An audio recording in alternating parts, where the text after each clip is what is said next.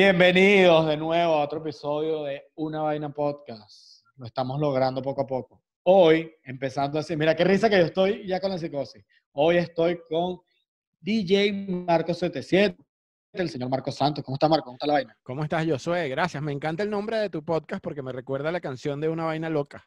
De una Vaina mierda. Podcast. Maravilloso. Debería ser la canción de intro. Mira, tenemos que ya decirle a la gente, porque aquí obviamente sí sería ante todo. Estamos grabando con tus datos. Es correcto, así se hace en Venezuela. Probamos la, la intensidad de mi Wi-Fi, es una porquería, así que estamos con mis datos, mis datos del teléfono conectados a la laptop.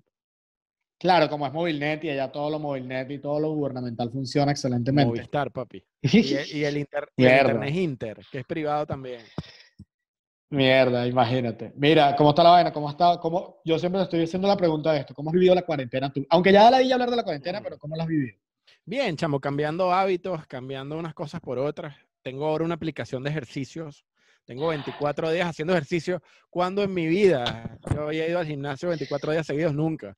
Caíste en ese grupo. Sí, pero está bueno, está bueno. De pana, estar encerrado tanto tiempo es horroroso y prefiero estar al nivel porque uno sigue comiendo porquerías igualito. Pero al menos engañarse que coño, aunque sea estoy sudando un poquito. Exacto. Mira, mira, sabes que yo hoy estuve a nada de decirte como que, coño, Marco, lo dejamos para mañana. ¿Por qué? Porque hoy fue el primer día que pude salir por cuatro horas aquí, a un kilómetro de la casa. Es correcto. Pero Tengo entonces sa- muchos amigos por allá en el plan de salir por primera vez y están tripeando.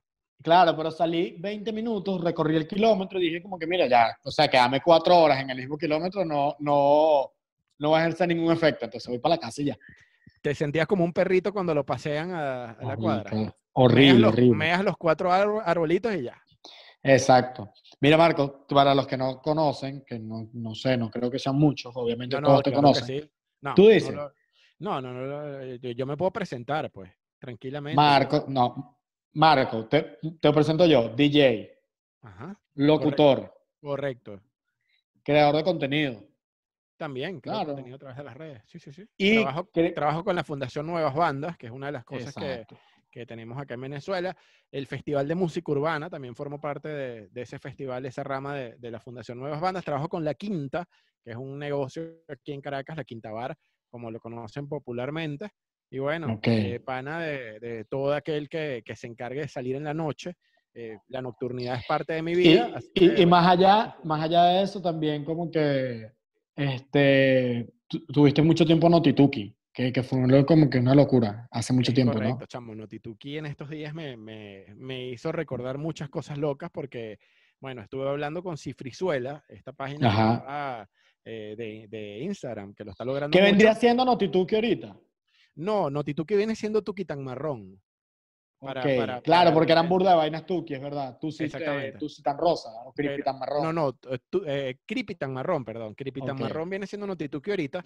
Pero bueno, si Frizuela no sabía que yo era Notituki, eh, me dijo que le habían llegado unas referencias, usó una foto de Notituki y estuvimos hablando ahí. Él está manteniendo la misma figura anónima, el creador de, de Cifrizuela, cosa que yo hice en Notituki mucho tiempo y que bueno, hasta que ya, ah, hasta que ya no pudiste, ¿no? me amenazaron de muerte unas tres veces y decidí Mierda. dejar eso así. O sea, a veces el ¿Quién- trabajo quién- del humor choca con, con, con el peligro Claro. de Venezuela. Pues. ¿Quién, quién te, quién te amenazó de muerte? ¿Albert el Boleta? No, chamo, cuando eso yo, tra- cuando eso yo trabajaba todas las noches en el, en el Molino, que era una discoteca en Ajá. Sabana Grande, yo era muy ubicable. O sea, tú ibas de lunes Claro. a viernes entre 9 de la noche y 6 de la mañana y yo iba a estar poniendo música. O sea, mi, mi vida era muy ubicable a nivel de, de trabajo y mis amigos empezaron a notar los problemas de, de guindar fotos reales. Básicamente la dinámica de Notituki era robarse fotos de Facebook eh, que me parecían divertidas. Yo escribía John Claverson en Facebook, empezaba a revisar los amigos de John Claverson,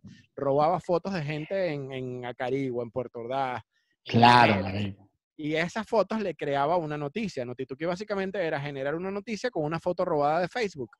Esa gente eh, ni tenía idea que su foto estaba siendo utilizada en un Tumblr, pero Notituki llegó a tener un impacto potente acá. Pues Notituki eh, en una época... No, tú que donde- tuvo el audio, de, el audio famoso de Nabo Nalo Deseo. De Nabo sí Deseo. Notituki. Notituki tuvo muchas cosas. Por ejemplo, al hablar con Nanutria, que es algo que me llama la atención, Nanutria no había entrado en el chihuahua bipolar Y él en San Cristóbal conocía Notituki, pero no conocía, Claro. pero no conocía el Chihuire. Yo sea, hay- conocía, yo conocía a Notituki en, en Valencia y en Guárico, o sea, entre Valencia y Guárico en ese tiempo estaba como en ese cambio. Y, y era una locura. De paso, también tú eras el de, el- el de la música del molino, que eso es algo que obviamente en la movida caraqueña todo el mundo te conoció más que todo por eso.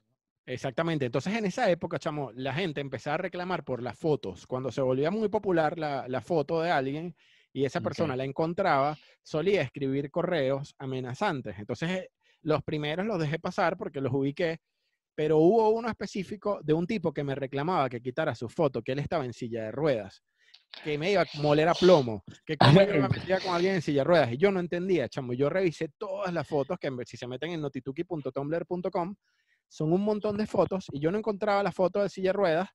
Le que- dijiste, mira, no, no, yo le dije, mira, yo no veo tu foto y el tipo me amenazó, soy yo el de la silla de ruedas. Total que a la tercera amenaza de muerte que te voy a causar plomo, que yo no sé qué, me tuve que poner a revisar una por una las fotos y era un carajo en la orilla de la playa con dos jevas en hilo dental y se asomaban las rueditas, pero en- dentro de la mente de uno, un carajo en silla de ruedas no está en la orilla de la playa. Entonces, tú pensabas que era una silla de esa playera. Exactamente. Marico, qué bueno. En mi imaginación, yo borraba que un carajo en silla de ruedas estuviese en la orilla de la playa con dos culos y ese carajo era el que me Bueno, marico, y era, y era un venezolano, obviamente. Pero, ¿qué piensas tú ahorita como que hablando de esto de las de la, de las cuentas anónimas? ¿Qué piensas tú de las cuentas anónimas de ahorita que como que se enfocan en destruir gente? Exacto, si tú lo ves desde mi punto de vista, eh, Notituki también, tú puedes pensar que era de, eh, de destruir gente porque era Destruir gente. una noticia falsa, pero todo en, en- en tono de humor. Pero esas, esas noticias que de repente, esas páginas, perdón, o perfiles que de repente te acusan o de repente quieren hacer un chisme de tu vida, eso ya está mal hecho porque no hay nadie frenteando ahí, pues. Entonces, Exacto, marico. esas Por no ejemplo, de verdad. cuentas como, como, como de las miles que hay en Twitter, de las miles que hay en Instagram, que creo que usan el poder de los seguidores para, para creer que tienen poder de- en la vida real de joder a alguien. Y, y joderlo de verdad, con cosas que son ciertas que quizás duelen y que quizás le pueden joder la carrera a cualquiera. Eso, eso es lo que está pasando burdo ahorita con todas esas cuentas falsas que hay. Yo recuerdo una vez Led Varela tuvo como un enfrentamiento con alguien anónimo y encontró la foto de esa persona. Mierda. del no sé si te acuerdas, del que llevaba la página. Yo no sé cómo se llamaba. Sí, me acuerdo del peo, pero, pero es que es arrecho, marico, porque imagínate a alguien que te esté jodiendo la vida durante tanto tiempo y le encuentre la foto, marico. ¿Cómo no, cómo no postearla? Mira, Bueno, otro, o- otro peo que, que, que, como estábamos hablando del molino. ¿Cuánto tiempo tuviste tú en el molino? marico? En el molino duré siete años, chamo. Mi papá tiene un bar al lado del molino. Esto no mucha ¿Cuál? gente lo sabe. Rumbache se llamaba de salsa, un bar de salsa brava. Y yo trabajé ahí tres años. Cuando abre el molino, coño, yo era totalmente afín al rock y decidí mudarme. O sea, mi, mi, mi, mi cuento es muy cómico porque yo iba como cliente, empecé a intercambiar discos con el DJ residente, eh, Y le- empecé, empecé a suplirlos, yo soy sin saber usar los equipos. Esto fue Con. Balú, ¿no? ¿Cómo? Balú era el, era- era el- No, no, él es el sonidista un tiempo, pero el DJ Ah, residente ok. se llamaba el chino, marico, y era un bicho, huevón, hippie, que bueno, si se levantaba un culo, bueno, el chino era tan hippie, yo soy que vivía en el molino, Mierda. donde es, donde es el Lautrec, que es un salón lateral, su cama quedaba al fondo del Lautrec. Entonces llegó un momento donde si él se cuadraba un culo, lo Se la llevaba, pues. la mano, se metía para su cuarto y me decía, Marquito, montate, que yo era el cliente, chamo. Y yo empezaba a poner música con sus discos. Como eso se volvió un hábito, yo dije, coño, me voy a grabar mi propia carpeta. Para ese tiempo yo tenía una quemadora de CDs, la grabé, y si el chino necesitaba que yo me montara, yo lo hacía con mi carpeta. Y así arrancó, pues me iba bien. Y bueno, Claro, renuncié con mi papá y terminé trabajando en el molino. Y era una locura. ¿Qué, qué bandas así viste tú? O sea, ¿qué bandas nacionales? Todas, todas, Marico, todas, infinitas. nacionales te puedo decir todas, desde La Vida Bohem, Vinilo Versus, Papa Y que le haya ido mal. Raguayana, o sea, que le haya ido mal muchas bandas. Hay una banda que recuerdo siempre con cariño, que se O sea, llamaba... pero yo digo de bandas que son ahorita top y que le fue mal porque uno tiene una noche mala, marico. O sea, No, no, yo creo que todas las bandas... eh, Vinilo Versus, por ejemplo, ganó el Nuevas Bandas y su primer show fue el día siguiente en el, en el Molino, a, las- a los dos días, se llamaban Vinilo. Cuando es, Y, pero, pero no les iba mal, o sea, les, eran buenas bandas igual. eran buenas bandas, no iba tanta gente, no era un llenazo, pero, pero banda que recuerde que era un suceso. Había una banda que se llamaba Supremo Hongo Imaginario. Esa, esa banda tenía el performance, yo soy de hacer arrechar a la gente. O sea, su misión, juro. su misión en tarima era ser tan intensos y tan rompebolas que hasta que la gente no los bajara, ellos no se, bajaran de la, ta- no se bajaban de la tarima. Era Marico, un qué- performance. Qué locura. Pero que con peos así de, de- de- de ideología. No, no, peos de, de repente el cantante se ponía a cantar una mierda que no, que te aturdía, y después un solo de guitarra de 10 minutos, y después una poesía, una intensa que la gente terminaba bajándolos y era, era la, eh, el fin de esa banda. Y Supremo- ellos así tripeando el peo, como que marico, nos bajaron, qué de pinga. ellos estaban totalmente en un papel de, de hacer como un experimento social de ver cuánto puede durar la gente viendo una banda mala. Mierda, es como el experimento social que hizo la, la, la, la, actriz en estos días que era, tú no sé si viste, que se puso desnuda en el medio de un salón y puso como en que instrumentos a lo, alrededor ¿no? y les dijo, pueden hacerme lo que les dé la gana. Esto es una actriz, no, no, no estoy claro, creo que es Serbia, algo así. Se puso ella desnuda frente a un salón y puso miles de instrumentos al lado que la mitad causaban placer y la mitad dolor. Y ella como que, mira, me voy a quedar aquí seis horas y pueden hacerme lo que quieran. ¿No será la Marina, primera- Marina Abramovic? No. ¿Cuál es esa? Sí, Hay sí, una- sí, que, que fue famosa en... Sí, creo que ya que, que debe ser Marina, pues conociendo la locura de- del desnudo más la intervención con Peroles. Estoy seguro Claro, fue, creo que la, que la que fue famosa en Twitter y todo, que hicieron un hilo larguísima de ella, a Marina Abramovich, exacto. Y bueno, las dos primeras horas la gente como que la, la acariciaba con plumas, le daban uvas y tal, marico, pero después que la, después la- la-. No, marico, en la quinta hora le empezaron a clavar grapadoras, clavos, este, un tipo le puso una pistola en la cabeza y le iba a matar. Marico, claro, porque la, así mismo, así, eso fue lo que pasó. Este, y nada, o sea, es como que gente que tiene conceptos súper raros. O sea, yo fui con Manuel Ángel, escucha esto, yo fui, Ajá. creo que tú estabas al primer festival de música electrónica de Nuevas Bandas, que fue cuando fue Ludovico. Ajá, Ludovico, exacto, sí me acuerdo. Marico, me pareció. Andrea Ludovico, la, la DJ de Noise. Me Sí, pareció sí, la sí, vaina más rara que he visto en mi vida. Es verdad. Yo creo que parte de, ese asunto experimental es lo que tenía el, el Molino en mucho tiempo. Porque, bueno, el Molino surge como una respuesta a la Belle Époque. La Belle Époque era un local en Bellomonte que era muy bohemio, muy hippie, muy de alternativo, se la pasaba full. Pero el- el- la gente de Banesco y de Ciudad Banesco compró todo ese lote de terreno. Ah, cl- claro. Y ya la Belle Époque tenía una fecha de vencimiento de que iba a cerrar en tal mes. La gente del Molino busca ese local en Sabana Grande, que era un restaurante, lo convierte en un bar y arranca a competir en simultáneo con la Belle Époque, pero ofreciendo quizás algo más pop. En el Molino tú entrabas y conocías todas las canciones que sonaban. En la Belle Époque no. La Belle Époque era música francesa ligada con un reggae de Alemania y después podía sonar algo de aquí, pero era muy, era muy bohemia. Y el- Exacto. el Molino jugaba con ese rollo de, de- de- de permitir a todo el mundo quizás conocer lo que sonaba, algo más top 40, y funcionó mucho, chamo. En el principio, nosotros hicimos fiesta, Claro. ¿sabes con quién? Con un ¿Con Urbe. Allá fue Erika de la Vega, Chatén. eh, eh, Claro. venir a Sabana y Grande era cool. Venir a Sabana Grande era cool. No era el malandreo, sino, coño, vamos para allá que hay un bar Eso. divertido. Y, llegaron a después a empezar a traer artistas de afuera, ¿no? O sea, artistas de afuera se presentaron en el Molino. ahí se presentó un gentío, chamo, de bandas de metal conocidas. La, la- mi favorita que se presentó fue The Addict, que es una banda de los 70 de punk que ¿Qué estaba varada en, en- en Colombia y tocaron ahí, y fue increíble. Eh, muchísimas bandas como que sí, Motel, que es mexicana. Ajá, claro, Lo- Motel es rechísimo. Los de Molotov fueron a rumbear para allá, Manu Chao, Los Fran Ferdinand. Franz Ferdinand, los músicos de Shakira. Ahí recibimos al baterista de Motorhead y se montó a tocar. Eh, Mierda, qué locura. Muchísima gente fue para el Molino, chamo. Eh, por ejemplo, eh, cuando tocó acá en Venezuela Deftones, parte del equipo de Deftones también de los músicos fue. Claro, y lo que la gente no sabe del Molino, y creo que es, que es algo que, por ejemplo, lo que nos gusta la comedia tenemos que saber, es que en el Molino creo que empezó el stand-up, No, yo más diría que, en el se- teatro. yo diría que se masificó gracias al Molino. George se masificó porque George lo tenía en, ¿cómo es que se llamaba el local? En, en en vivo. En vivo, pero el de George era como más de sus panas, porque él mismo lo cuenta, que era él con sus panas presentándose. En el Molino creo que le empezaron a dar más cancha y luego George en el teatro obviamente la, la- la- como que terminó de finiquitar la vaina. Pero el Molino también tuvo el, primer, el, primero y, el primero y el único circuito de comedia televisado en Venezuela hasta, hasta el sol de hoy, Es verdad. que si fue con usted- Sicilia. Y si ustedes revisan en YouTube, eso, eso dio pie a que muchísima gente se hiciera conocida por videos que se hicieron virales. Pues, por ejemplo, Claro. esa, esa primera reunión, recuerdo, nos llegó a, a Luis Tapia, que era uno de los encargados del booking, y a mí, nos llegó Sicilia, Daniel Pistola, Led y José Rafael, para reunirnos y ellos hacer stand-up comedy. ellos venían del maní es así, me acuerdo que estaban haciendo stand-up en el maní. Y Ajá. nos dijeron que el molino les parecía cool, pues por la tarimota y la vaina, y le dimos chance. Pues la cuestión costó para que arrancara, y ellos mismos eh, los vi crecer. Pues yo vi a José Tuviste la Rafael primera noche de José en el Molino, la primera Claro, noche de LED. No, no, yo los vi bajarse con problemas. Llegó un momento donde José Rafael Led y Daniel se la pasaban tan juntos y tenían tantos Claro. proyectos que hablaban igual, chamo. Se reían de lo mismo. Y cuando se montaban, el primero la partía, el segundo. le iba mal porque hablaba como el primero y sentías que era la copia, y al tercero le iba terrible, weón. Claro, marico.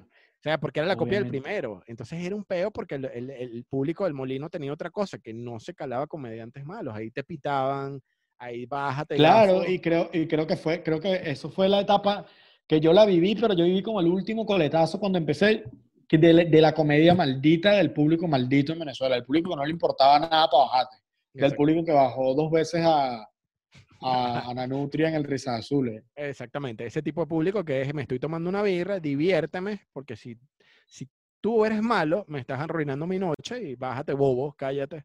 Era un era un Exacto. A más de uno los vi bajar y llorar y todo el peo ahí.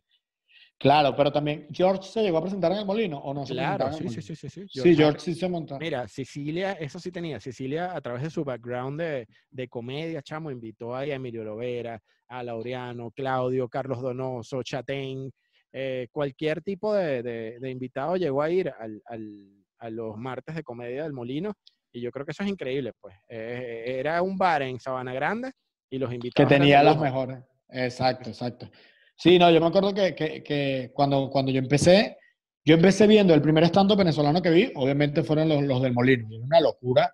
Yo tenía que ser, ¿qué? 14 años, 16, 15 años, y yo decía como que, ¿por qué Caracas es así? Obviamente yo estaba en el pueblo, marico, yo decía Claro. como que, marico, esto es, Caracas es una metrópoli, o sea, tienen un bar de stand como en Estados Unidos. Era complicado esto. Yo sé, esas grabaciones eran una mierda a nivel técnico. Tú las ves ahorita y tú dices, qué horrible, sí. Pero la gente de. Canalí iba con mucho cariño. Ponían un micrófono, me acuerdo, en la lámpara, guindaban otra vaina.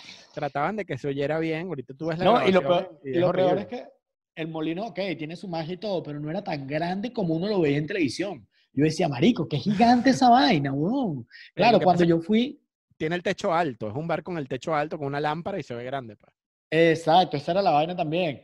Y, y entre, entre otras vainas, como que, que después te pasaste a la radio, ¿no? O sea, no, No, no. siempre has estado en la radio. No, te echo el cuento. Bueno, en el Molino, lo- ahora que me estoy acordando, Nuno Gómez grabó sus primeros videos en el Molino con Daniel y, y Led. Claro, que se llama Tarjeta roja, tarjeta roja. Tarjeta Roja, arrechísimo. Es, un docu- es un, una docuserie, Es un web show, un web show de, es de un web show de Nuno Gómez.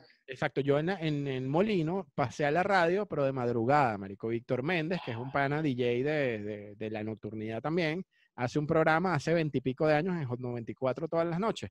Y me invitaba los lunes a hablar de Ah, bueno. música. Ah, Entre, ok. do- entre 12 y 2 de la mañana, men, ese era mi horario de hacer radio. Ahí Mierda. arranqué hasta las 2 de la mañana, hasta que me di cuenta como al año y medio que, coño, era un horario muy difícil salir a las 2 de la mañana de un lugar donde no, no te, no sé, aseguren que vas a llegar vivo a tu casa, era un riesgo muy cabilla y dejé la radio hasta ahí, pues. Claro, marico. Y, y, pero después volviste a la Mega. Volviste a la Mega con...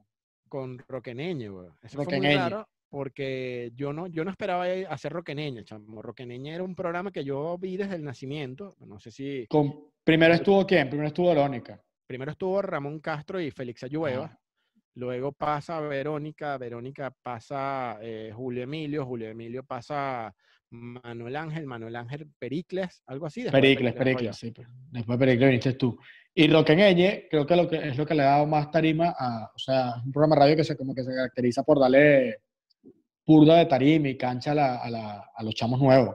Exacto, no, esa, es, esa es la tarea de Nuevas Bandas. Pues Nuevas Bandas tiene Nuevas Bandas Radio que tiene fabricado acá, tiene La Espiral ahora con Félix, tiene toda una serie de programas, pero Roqueneña es quizás el más ligado a las bandas emergentes. Pues. Y bueno, Exacto, ya, va, ya va para 15 años, chamo. Vamos a cumplir 15 años este, este 2020. Y, y arrecho, y que ya te iba a escribir, porque arrecho lo que, lo, que, lo que están haciendo ahorita, que cada día presentan un artista nuevo en, en Instagram. Yo te iba a decir que, marico, al paso que vamos, voy a te- en, en dos meses te canto yo en Roqueneñe. No, fíjate que no. De ahí estás pelando. Todavía queda. Roqueneña tiene la bendición que es iberoamericano. Entonces, si se me acaban las bandas nacionales, Puedo tocar la puerta en Colombia, España, Argentina, y hay muchos músicos. Lo que hay, lo que tenemos nosotros como venezolanos de, de material, de gente viviendo afuera, es una locura, chamo. Ah, no, de bolas, de Tenemos bolas, un montón de bandas y de músicos viviendo afuera y ya los puedo llamar. Pues. Ya los puedes, como que te dice, fastidiar. Marico, Y, y, y llevando eso, como tú me dices, ¿cómo, cómo has visto tú, por ejemplo? Tú, tú siempre has estado ligado al stand Siempre. Sí, el stand-up me gustado desde, desde el molino, diría yo. Yo no, yo no era especialista en, en ver a gente haciendo rutinas, no de chistes, sino de comedia, que es otra cosa diferente. Porque pararte a echar chistes de gallego, de Jaimito, Es una vaina. es una vaina, pero pararte tú a hacer una rutina, echar un cuento, a contar algo y que la vaina funcione es diferente. Eh, le agarré mucho cariño al Molino en ese sentido y a, las- y a los martes de stand-up comedy, porque, coño, Sicilia supo crear una, una comunidad. Era, era jodido presentarse ahí. Y, Sí, llegué Y a ver- cuentos raros de Sicilia que tengas. Sicilia tiene mil cuentos raros, anécdotas rarísimas. Mi anécdota favorita de Sicilia es un día donde empezó a hacer su show de stand-up y había una caraja que no se callaba. Y ese día se fue a presentar al molino un comediante que vivía afuera y, y- y la, y la persona llenó el bar, pues. Mierda. gente- ¿Quién era? No me acuerdo quién fue, chamo, pero era un comediante que el tipo no era de aquí y ese día fue a presentarse al molino. bro. Entonces llevaría a sus 50 personas que, coño, querían verlo. Claro. Cecilia sale a hacer el opening, que casi siempre hacía sus 20 minutos de rutina presentando, y había una caraja que hablaba, chamo, en la barra y que fue a beber a un bar, pues no a ver el stand-up. Claro, el típico que llega y que, mierda, ¿qué había aquí hoy? Cecilia le hace la primera, la primera adver- advertencia, le dice, señora, estamos en un show, estamos grabando, por favor, haga silencio, o si no, váyase, pero primera advertencia. Sigue haciendo su rutina, vena, la tipa vuelve a hablar, marico, Cecilia vuelve a decir, señora, estoy haciendo stand-up comedy, por favor, si no le gusta, por favor, no, tal, la tipa le sale con una grosería. Y Cecilia, a la tercera, ha hecho algo, paró la vaina, dijo, mira, yo le voy a dar a esta señora, te voy a contar hasta 10, yo le voy a dar a esta señora 10 segundos para que salga del bar y se vaya ella por su cuenta, o si no, se acabó la noche de stand-up comedy. Mierda. Cecilia se acuesta, marico, en la tarima, Y empieza. uno, dos, y te estoy hablando de 300 personas diciéndole fuera, fuera, a la caraja, tres, cuatro. La tipa, coño, apenada, pero contestataria no se fue, marico. Llegó hasta 10, Cecilia se paró, la vio y dijo, bueno, esto fue el martes stand-up stand comedy, buenas noches, Marco, pon música, chamo. Nah, marico. Y la paró gente. y se fue, loco. Y yo, yo en el display, ¿qué mierda? ¿Qué hago? Y puse música. Y Sicilia no volvió a salir. Los de seguridad sacaron a la tipa, este, todo el rollo y no volvió a salir. La gente estaba rechísima, yo sé, porque habían ido a Sabana Grande, Claro, a pagar el marico. parquero, la vaina, a ver el humorista. Y el rato, cuando se acaba todo, yo voy para donde Sicilia, que se acabó la noche, y le digo, Marico, ¿qué bolas tienes tú de hacer eso? Y me dijo, Marco, lo hice porque todo el mundo va a estar hablando de esto por seis meses. me dijo. Todo el que vino para acá va, va a estar diciendo qué loco fue Sicilia que se acostó y que no hizo la vaina por una jeva. Si yo me presentaba, no iban a contar nada. Y, y te pones a analizar y es una locura. Marico, es verdad, es verdad.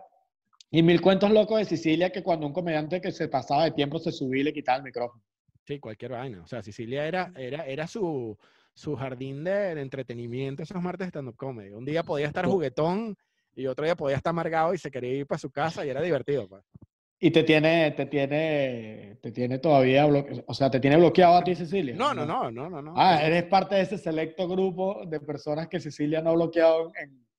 No, creo que no me sigue, pero tenemos una relación cordial, pues. De vez en cuando. A mí me tiene escribe- A mí me tiene bloqueado y me saluda. A mí me tiene bloqueado y me saluda. Claro. A Ricardo, pues, con gente que conozco, Ricardo, Manuel Ángel, Gabo, estamos bloqueados, marico, y es como que, o sea, epa, y Él tiene una forma muy rara. Él tiene una forma muy rara de llevar sus redes y, y es como él, pues. Sicilia es raro y lleva su forma, de- su- sus redes de forma rara y ya. de, de bolas, de bolas. Mira, y por ejemplo, tú estabas también, o sea, no estás, eres como que el dueño de la marca de los 90 tacas, ¿no?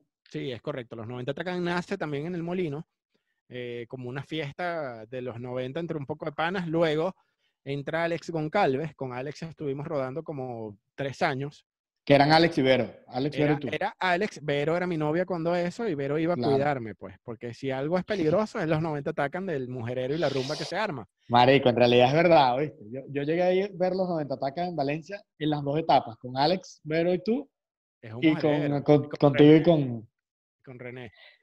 Y Vero también lo hizo por viajar, chamo. Es una fiesta que, que si no conoces Venezuela, eh, es, buen, es buen plan, porque bueno, yo, llego, yo recuerdo una época, yo soy de bonanza económica, Claro. donde yo alquilaba una van como de 15 puestos y llamaba a mis panes y nos íbamos todos con todo pago a hacer los 90 tacas de repente en Valencia o Maracay. Y llegábamos Claro. yo era como un rapero, men, que llegaba con el crew de 10 personas a hacer la fiesta. Muy Claro, porque era una fiesta que de paso a los locales le garantizaba un llenazo y le garantizaba una venta locura ese día.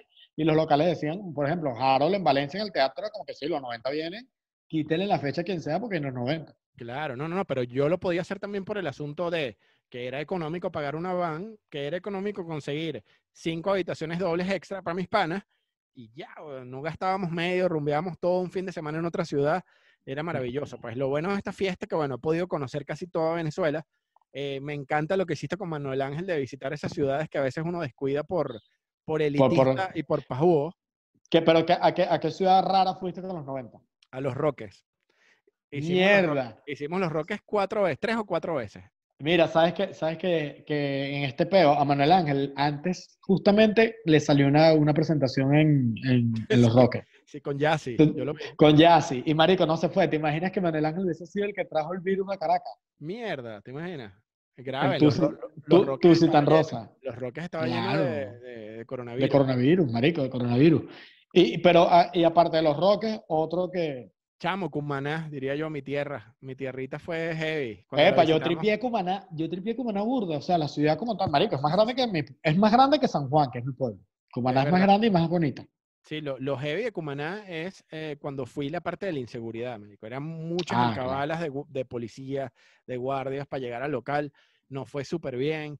Y, y creo que, bueno, el cariño de volver a tu ciudad o a tu zona donde te Claro, marico, no, no. Yo nací en Caracas, yo no nací en Cumaná, pero me crié en Cumaná y volver allá, así sea gratis, vuelvo. Pues. Sí, de bola. Y, y por ejemplo, en, en eventos así, tú eh, ahorita estabas en, en el Cúsica, ¿no? Fuiste, fuiste el DJ del Cúsica, ¿no? Sí, sí, sí, sí, en el Cusica Fest me tocó poner música y, y bueno, lo, lo hicimos eh, con todo el cariño del mundo, chamo. Hace falta que vuelvan a pasar esos festivales de, de música, que vuelvan a ocurrir cosas sí, en. Caracas. Pues yo lo viví con Víctor Méndez, el pana que te dije de la radio. eh, cuando Evenpro estaba activo, yo ponía la música con Víctor en los conciertos, chamo. A mí me tocó. O sea, ¿qué conciertos así fuiste? No, ¿qué conciertos puse música? Yo puse Ajá, música en, exacto. en Incubus, puse música en R.E.M., Maroon 5, eh, cuando vino Deep Purple, eh, Franco De Vita, Santana. eh, Arjona. eh, no, no, Arjona no. My Chemical Romance. eh, un poco banda, chamo. De rock hicimos nosotros aquí. Y éramos como los, los DJs oficiales de, de Vempro, pues. Y era maravilloso, coño, poder poner tú una canción en el poliedro y que el poliedro se cayera de, de emoción. Eso es increíble. Y, y una generación de venezolanos no había vivido lo que era un concierto masivo, pues. Claro. creo que esto es buenísimo que lo de Cusica, a pesar de que... ¿Y, y, y qué anécdota rara?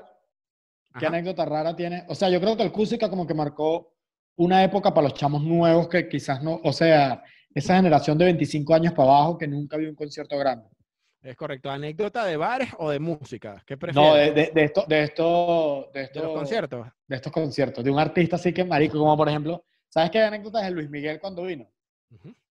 De que No, el no, bicho, Es un divo, pues Luis Miguel ya está claro que exacto, es un que es una locura. Pero anécdotas raras con los de My Chemical Romance, cuando vinieron, los bichos tocaron con la misma ropa con la que llegaron en la tarde, man. Es como, que, es como que tú llegues de, de- a otro país a hacer un show y tú no te vayas ni a tomar la decencia de cambiarte la ropa. man. Epa, yo lo hice aquí, en España. Y te pusiste a jugar fútbol americano antes de jugar. Antes de Ah, no, no, no, no, no, no. Pero gracias a Dios lo hice porque si no, no me fuese presentado. Marico, Nunca. los, los tipos- escucha esta vaina, los tipos llegaron con su ropa, probaron sonidos y como que les dio ladilla ir para el hotel y se quedaron Ajá. jugando fútbol americano atrás con un baloncito, sudando, corriendo, jodiendo en el poliedro. Ellos se van para su camerino y cuando salen a tocar, men, salen igualitos vestidos en, en un- en una, en una gira que se llamaba Welcome to the Black Parade, que cuando ves los videos de la gira fuera de Venezuela, salen vestidos arrechísimos y ahí Exacto. hay uniformes, hay todo, pero aquí vinieron a matar el tigre así como que, ah, vamos a tocar con la ropa y ya. Ahí está. Entonces, y todas las mujeres enamoradas de. ¿Quién es el que toca en esa banda? Jared. ¿no? Gerard, Gerard Whale, Gerard Whale. se llama. Way. Exacto, el tipo... Exacto, eh, sí, porque My Chemical Romance, ¿con, con dónde es que toca Jared Leto? Que se me fue ahorita el nombre. Eso se llama, eso es otra vaina emo, también más o menos de la misma época. Claro. eh, pero bueno, nunca me gustó la Se me, banda de se Jared me Leto. fue el nombre. Se Se, me se fue me el nombre ahorita. Pero la- el Pero- asunto era, eh, ellos nos Ajá. prohibieron poner ciertas cosas. Nos pidieron que no pusiéramos Linkin Park. Nos pidieron que no pusiéramos The Used, que es otra banda, porque él estaba peleado con el cantante y ya. Pero nos dijo de resto pongan lo que quieran, porque nosotros como, como para cuidar la buena vibra antes del show, en vez de preguntar qué, quieres escuchar, preguntábamos qué no quieres escuchar antes del show. Claro, de bolas, de bolas. Sí. Y, y otros así, otros cuentos así raros. Por ejemplo, tú estuviste en, el- en el Steven Tyler que llegó directo, que no llegó con la banda, sino que llegó directo. No, no, no, eso fue, ese fui como espectador, que el sonido fue terrible para la parte de atrás, y ya, pero no, no, no fui a ese. Eh, de cuentos que recuerdo, Marico, Incubus era de mis bandas favoritas, es de mis bandas favoritas, y en el Poliedro también, eh, los tipos llegaron, eh, probaron sonido, tuve la, la, la, la suerte de estar en la prueba de sonido, tocaron canciones en la prueba que no tocaron después en la noche, que las grabé, Exacto. Y los tipos salieron a tomarnos fotos, el DJ Kilmore salió con una cámara a hacernos fotos, los tipos súper buena gente, y a pesar de que quizás no es la banda más carismática en la tarima, los bichos vinieron y vacilaron aquí en Venezuela. Exacto. No, porque, porque, por ejemplo, lo de Steven Tyler fue que me, me- me contaron, esos cuentos que uno siempre sabe, el- como típico cuento de Freddie Mercury rumbeando en... Exacto. Eso es mentira, ese cuento es Claro, mentira. es mentira, pero ya, pero ya hay demasiados cuentos que casi que no, estaba en Camatagua, una vez así. Sí. O sea, no, pero de que Steven Tyler llegó en un avión privado el mismo día del concierto y terminó de tocar y se fue. O sea, que Claro, no es no, siquiera, que fue una locura. Hay mucha gente que no lo dejan permanecer en Venezuela por, por la inseguridad y toca y se va. Otro Sí. cuento maravilloso, chamo, en el Teatro Bar. Yo trabajé en el Teatro Bar también como booking. Llegó, llegó un momento, yo sé, donde yo llevaba paralelo el molino y el teatro, bajo una figura de un correo. Yo llevaba un correo, yo tenía un eh, gmail.com y el teatro bar booking arroba gmail.com y con esos correos yo llevaba los dos bares para que no chocaran, pues. Claro, pero qué buena esa, porque no estaba jodiendo. Y, y A nadie, weón. Si yo metía un día Vinilo Versus en uno, metía la Vía Bohemia en otro, y así sin que chocaran, pues no metía rock claro. el mismo día en los dos lugares y todo el peo. Un día, eh, René de Calle 13 va para el teatro, chamo. Y está, pasa con la seguridad y nos dice, coño, yo quiero rumbear, yo quiero rumbear, yo quiero rumbear. Y a alguien se le ocurrió ponerle una máscara de lucha libre y soltarle con un suéter.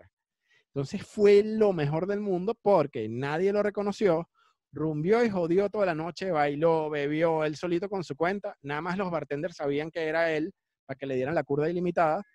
Pero yo creo que más nadie ha jodido tanto en la quinta como ese día René, que coño, se volvió a sentir uno más y no uno En el, en el teatro. Sí, en el teatro. Con su, con máscara de lucha libre. Muy loco eso, pero yo creo que es una anécdota brutal. Yo vi a Calle 13 de, de 13 años en. San Juan de los Morros. En San Juan de los Morros, marico. Y la locura, la locura. Mira esto, mira esto. Primer concierto en mi vida. Primero y creo que ese, Olga Tañón y Tito el Bambino. Muy bien. Ah, Fueron, fueron los conciertos Balanceado. Está balanceado, está balanceado. Claro. Marico, termina, yo un niño de 13 años, dos de la mañana afuera, esperando que mi mamá me busque, y de repente yo que, aló, marico, escucho el ta, ta, ta. Muerto, al lado. ¿Qué era? Era la batería. No, marico, mataron a alguien al lado, o sea, como que a- después del concierto, y eso fue un secreto que yo creo que mi mamá quizás todavía no lo sabe. O sea, que ese momento, marico, obviamente, ¿cuándo me iban a volver a dejar salir a mí si yo le contaba a mi mamá que mataron a alguien en el concierto que fue? Todavía estaría ahorita en San Juan. Es verdad. Me, me acabas de recordar un par de anécdotas de armas maravillosas. Una es que estuve presente, a ti que te gusta todo lo de las batallas de gallos, en la primera batalla de gallos en Venezuela de Red Bull. Uy, claro, marico. Donde tú, ganó tú Ardilla, estuviste, tú estuviste en Ardilla contra Enciclopedia. Eh, No, no, eso fue Ardilla contra Requesón. Ardilla contra Requesón, que fue en el Molino, exacto, Que es fue verdad. en el verdad. Molino, exacto. Eso, eso lo viví, chamo. Red Bull nos trajo la propuesta de la batalla de gallos, algo que en Venezuela, coño, no conocíamos. Y se armó esa vaina llena de raperos que, bueno, terminó con amenazas de, de este pana De muerte. Ardilla afuera. Sí, horrible. Un malandreo, una vez vino la policía, se fueron. Claro, tú me estás tratando de decir que tú, que tú viviste el inicio de no, no, no, no puedes contra mí, sapo bruja requesón, no puedes contra mí. O sea, tú viviste el, el pleito de de Ardilla contra Requesón. Claro, que la- la canción que después sa- sacó No, no, no y sacó Requesón está llorando, que para mí, marico, es una de las mejores canciones que tiene el rap venezolano. O sea, esa canción me, me sube el ánimo demasiado. Mira, Ardilla tenía la particularidad de no ser tan bueno con las, con las, las líricas, pero era muy ofensivo, marico. Tú, lo- tú- era horrible. tú ves su rap ahorita en el 2020 y dices, este tipo es pura grosería. Pero Marico, para el que no sabía de batallas de gallo, un país que no estaba eh, enterado de lo que era métrica, punchline, y que uno le dijera mil veces que le mamara, era el más... No. el más- Hay, hay una más frase grosero, pues. épica, hay una frase épica de él que yo no entiendo. La vine entendiendo este año, te lo juro.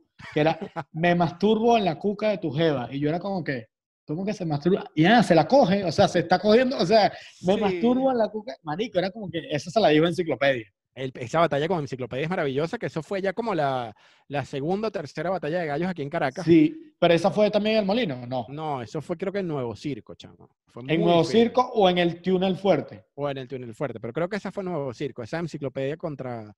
Yo creo que la, la más épica, la, la batalla más épica de, de Gallo, y lo pueden decir, pueden decir lo que sea. O sea, yo he ido a las últimas, obviamente yo he estado presente.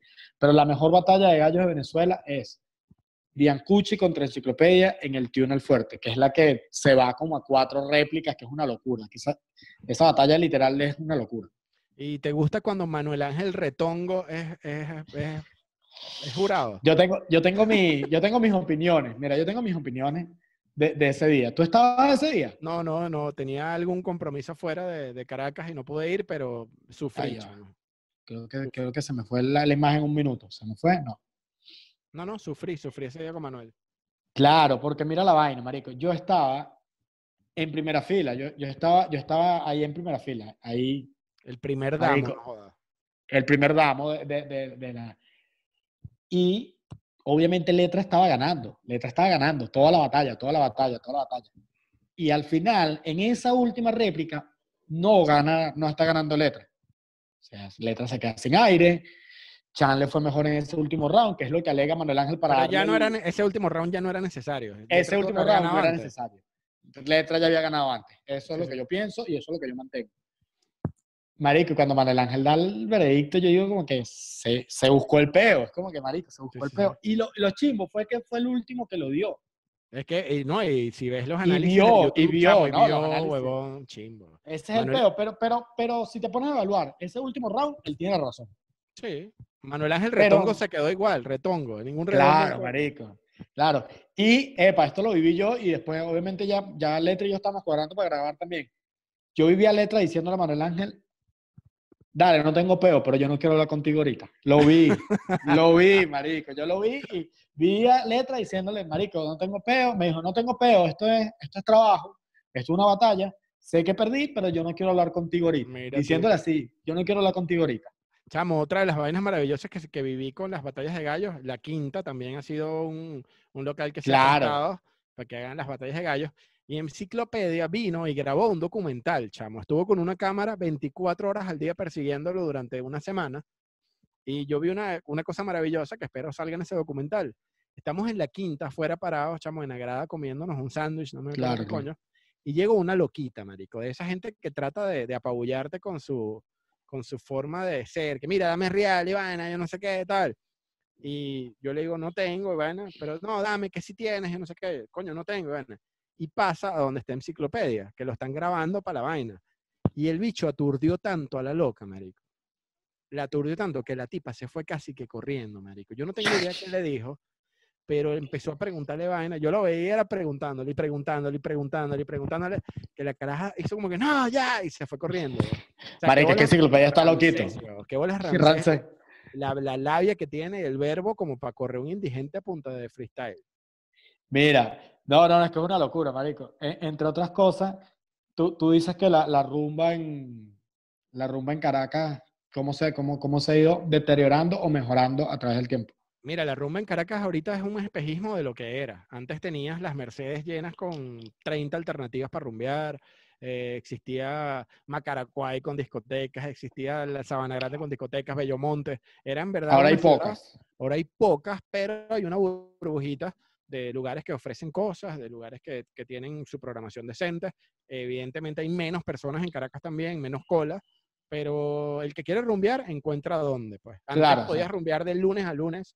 Caracas ofrecía lunes de, de stand-up en tal lado, martes de salsa en tal lado, miércoles de comedia en tal lado, y podías ya hacer no programación. Ahorita es más peludo, pero el que quiere rumbear encuentra, pues como dicen por ahí, el que quiere be- besar El que quiere besar la boca. Mira. Marco, vamos a terminar aquí, porque ahora Sí. vamos para Patreon. ¿Y qué vamos Uy. a contar en Patreon? Marico, en Patreon es chisme. Vamos, chimbo, ponte chimbo. Vamos a hacer, hacemos clickbait ahorita. Vamos a hacer clickbait Dale, antes sí, de despedir. sí, dale, dale, Al termi- en Patreon, Marco va a contar todo sobre su- sus relaciones pasadas. Marico, Dale, se me pues. llena el Patreon. Dale, dale, se llena el dices. Patreon, pero háganlo, háganlo. Bueno, sin censura, vayan sin censura. sí, eso. Bueno, esto fue todo este episodio. Seguimos en Patreon.